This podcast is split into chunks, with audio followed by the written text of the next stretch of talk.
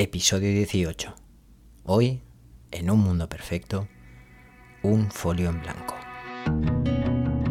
Aquí estás, frente a la pantalla. Delante tuyo, un folio en blanco. Digital, eso sí, pero un folio al fin y al cabo. ¿Y por qué estás ahí? Porque hace algunas semanas empezaste con el diseño de la nueva web. Y oh, sorpresa, te han dicho que los textos son cosa tuya. Además no puedes tardar demasiado. Los plazos son los que son y el diseño tiene que avanzar. Así que perfecto. No solo tienes que escribir, sino que encima lo tienes que hacer rápido. Empiezas y enseguida te das cuenta de que lo que escribes suena igual que todo lo que solías leer en otras páginas. Y cuando lo hacías pensabas, vaya, todas dicen lo mismo y de la misma manera la mía será diferente. Ahora estás ahí, frente a ese folio en blanco. Es el momento de la verdad. Pero tus textos no suenan tan distintos. Te frustras, lo dejas, vuelves a intentarlo. Te preguntas por qué en tu cabeza las palabras suenan tan bien, pero al plasmarlas sobre el papel, nada te gusta. Consultas en Internet. Internet siempre tiene respuesta. Oyes hablar del copy Lees algunos artículos, ves un curso, pero no hay tiempo para cursos. Necesitas textos, no cursos. Te quedan dos opciones. Primera, llamar al diseñador. Pero ya te dijo que los textos no son su especialidad. Da igual, no hay tiempo. Así que le dices que adelante.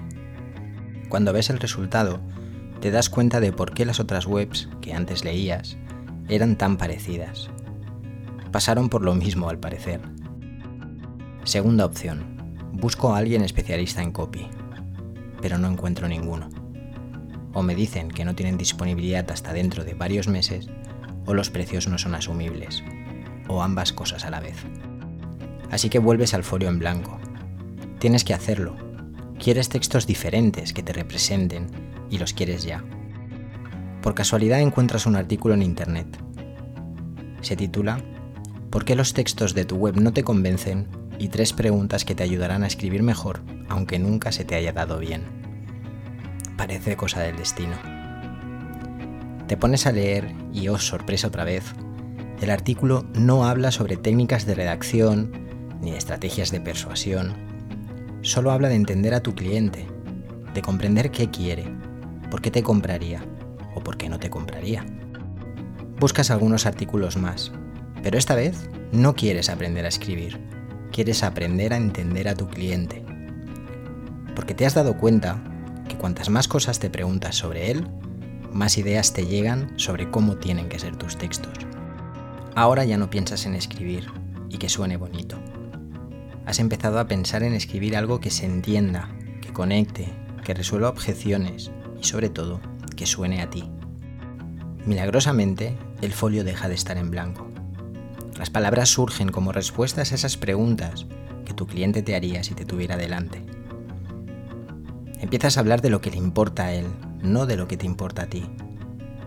Lo haces con tus palabras, palabras que ningún otro copy podría utilizar mejor que tú. Felicidades.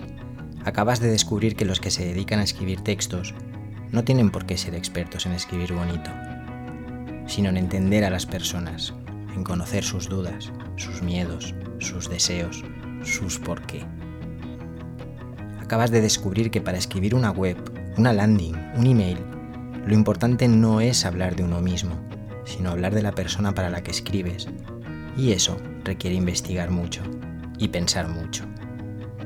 Y acabas de descubrir que cuanto más investigas y cuanto más piensas en las personas para las que quieres escribir, menos tiempo pasas ante un folio en blanco. Hasta el próximo episodio.